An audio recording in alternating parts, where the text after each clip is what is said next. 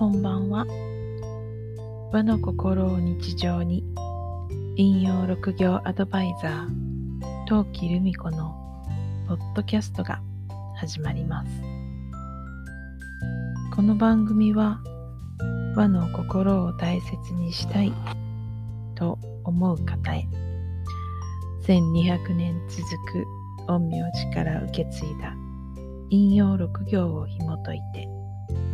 暦の話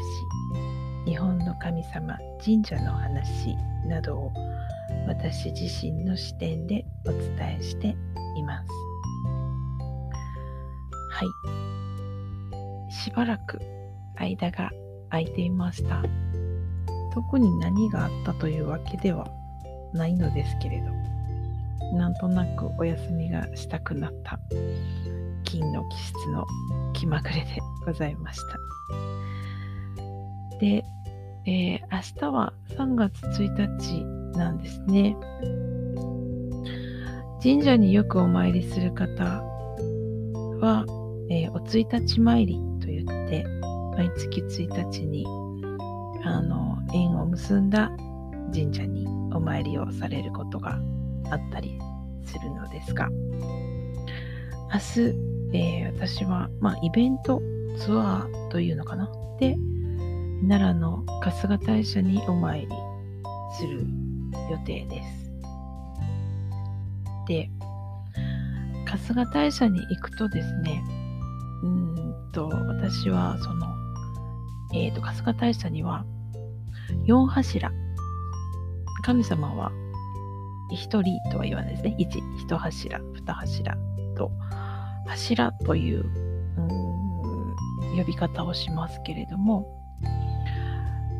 一柱目の神様が竹三日月という神様でですね、あの、もともと奈良の春日大社に祀られている神様ではなく、えっ、ー、と、もともとは茨城県の鹿島神宮の主催神として、鹿島の神として、えーと、祀られているのが竹三日土の神様ですねで。その神様が鹿に乗ってやってきたっていう言われがあって、それで奈良に鹿がいるということらしいです。で、その竹三日土様とはご縁がなんかあってですね春日大社までお参りすると何らかお言葉がいただけるということがほぼ毎回私には起こっているところです。なので、うん、まあきっかけはありましたけれども、その後はずっと何らかメッセージをいただけているというところで、えー、私の気持ちの中では竹見和地様は近い存在だなと思っていて、またあお目にかかれるんだなっていう感じです。で、でも今回はですね、えっと、3つ目のお社におられる雨の子屋根様が、えー、気になっています。えっ、ー、と、まあ、雨の子屋根様っていうのは、天照大神が天の岩戸に隠れてしまわれた時そこからまた出てきていただくそのところでそのシーンで祝詞をあげていた神様が雨の子屋根ですね。で、春日大社以外にですね、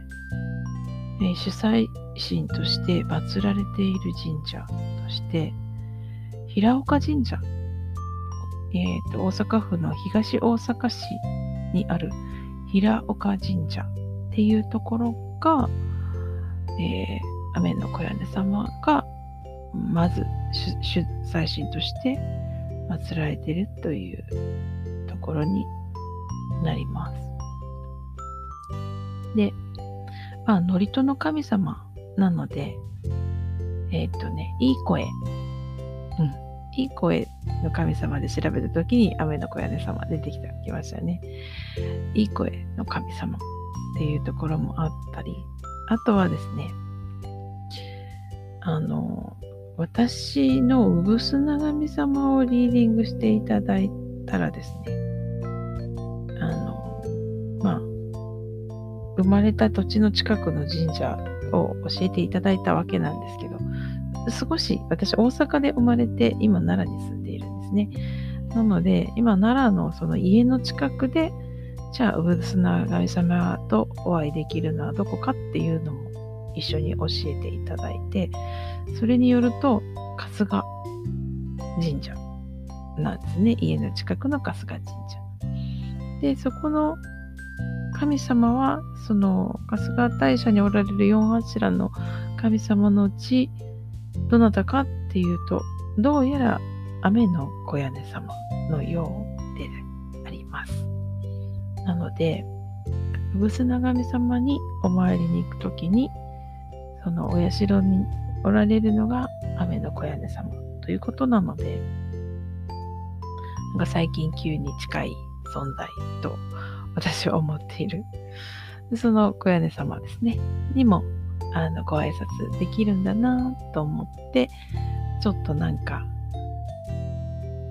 うん、ワクワクというか、